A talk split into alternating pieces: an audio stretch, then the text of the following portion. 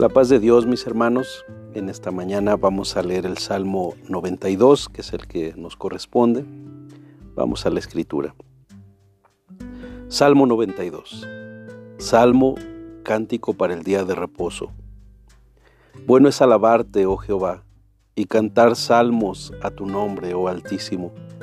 Anunciar por la mañana tu misericordia y tu fidelidad cada noche, en el decacordio y en el salterio, en tono suave con el arpa. Por cuanto me has alegrado, oh Jehová, con tus obras, en las obras de tus manos me gozo.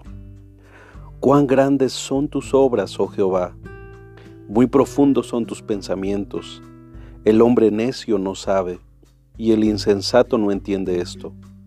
Cuando brotan los impíos como la hierba, y florecen todos los que hacen iniquidad, es para ser destruidos eternamente.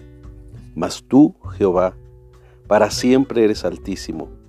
Porque he aquí tus enemigos, oh Jehová, porque he aquí perecerán tus enemigos. Serán esparcidos todos los que hacen maldad.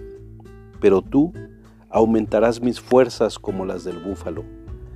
Seré ungido con aceite fresco, y mirarán mis ojos sobre mis enemigos, oirán mis oídos de los que se levantaron contra mí, de los malignos el justo florecerá como la palmera, crecerá como cedro en el Líbano. Plantados en la casa de Jehová, en los atrios de nuestro Dios florecerán.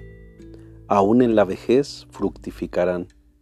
Estarán vigorosos y verdes para anunciar que Jehová mi fortaleza es recto y que en él no hay injusticia. Amén. En la comunidad después del exilio se cantaban algunos salmos durante la semana en relación con el sacrificio matutino y vespertino. Otros, como este salmo, estaban designados de manera especial para el culto del sábado. Este salmo expresa la plenitud del salmista al reconocer que Dios es misericordioso en salvación, grande en sus obras de creación, justo en su trato con los malvados y fiel en prosperar a sus hijos. Los primeros cinco versículos declaran expresiones de optimismo hacia Dios con cánticos de alabanza e instrumentos por las grandes obras del Señor. Los siguientes cuatro versículos son observaciones del salmista acerca de la soberanía en la justicia de Dios. Por eso dice en el versículo 7, que cuando brotan los impíos y los que hacen iniquidad es para ser destruidos eternamente. Finalmente, de los versículos 10 al 15, es declarado un testimonio de la bondad de Dios. Hace este contraste en el versículo 7 que habla de la condenación a los impíos y el versículo 12 el justo florecerá como la palmera, crecerá como cedro del Líbano y aún la vejez dará fruto. Qué maravilloso es Dios, que en este salmo nos recuerda que el mal no se saldrá con la suya, sino que usa tantas situaciones para volvernos a Él. Y somos muy necios como los impíos o incrédulos.